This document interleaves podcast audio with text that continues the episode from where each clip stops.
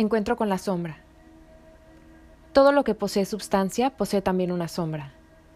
El ego se yergue ante la sombra como la luz ante la oscuridad.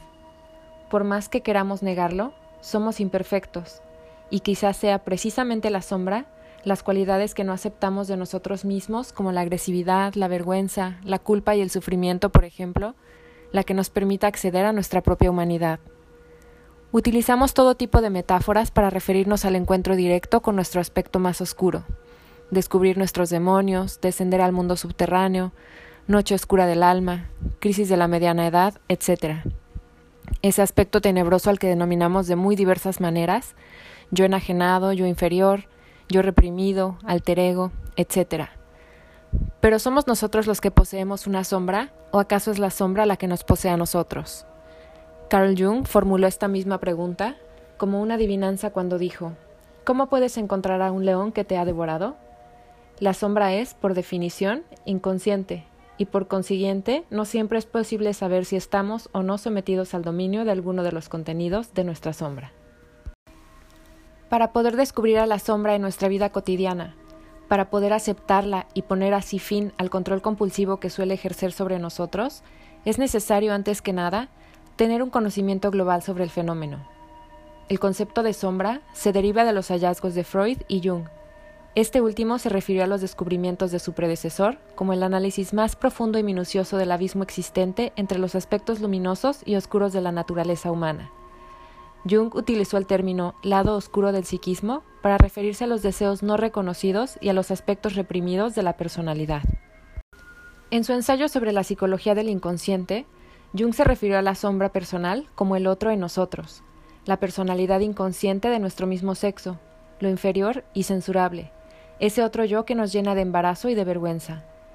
Entiendo por sombra el aspecto negativo de la personalidad, la suma de todas aquellas cualidades desagradables que desearíamos ocultar, las funciones insuficientemente desarrolladas y el contenido del inconsciente personal. La sombra solo es negativa desde el punto de vista de la conciencia, no se trata, como insistía Freud, de algo inmoral o incompatible con nuestra personalidad consciente, sino que por el contrario, contiene cualidades que poseen potencialmente una extraordinaria trascendencia moral. Esto resulta particularmente cierto cuando contiene cualidades que la sociedad valora positivamente, pero el individuo considera como algo inferior. Hoy en día la sombra se refiere a aquella parte del psiquismo inconsciente contigua a la conciencia, aunque no necesariamente aceptado por ella. De este modo, la personalidad de la sombra, opuesta a nuestras actitudes y decisiones conscientes, representa una instancia psicológica negada, que mantenemos aislada en el inconsciente donde termina configurando una especie de personalidad disidente.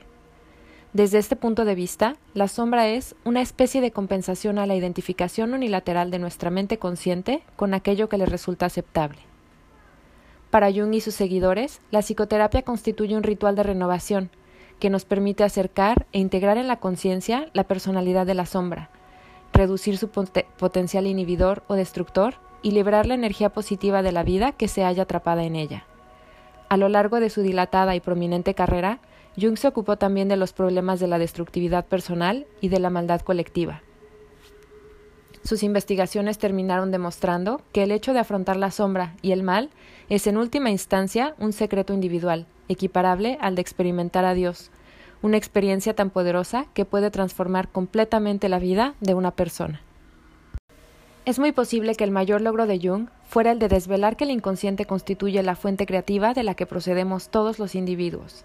De hecho, nuestra mente y nuestra personalidad consciente se desarrolla y madura a partir de la materia prima aportada por el inconsciente en relación interactiva con las experiencias que nos proporciona la vida.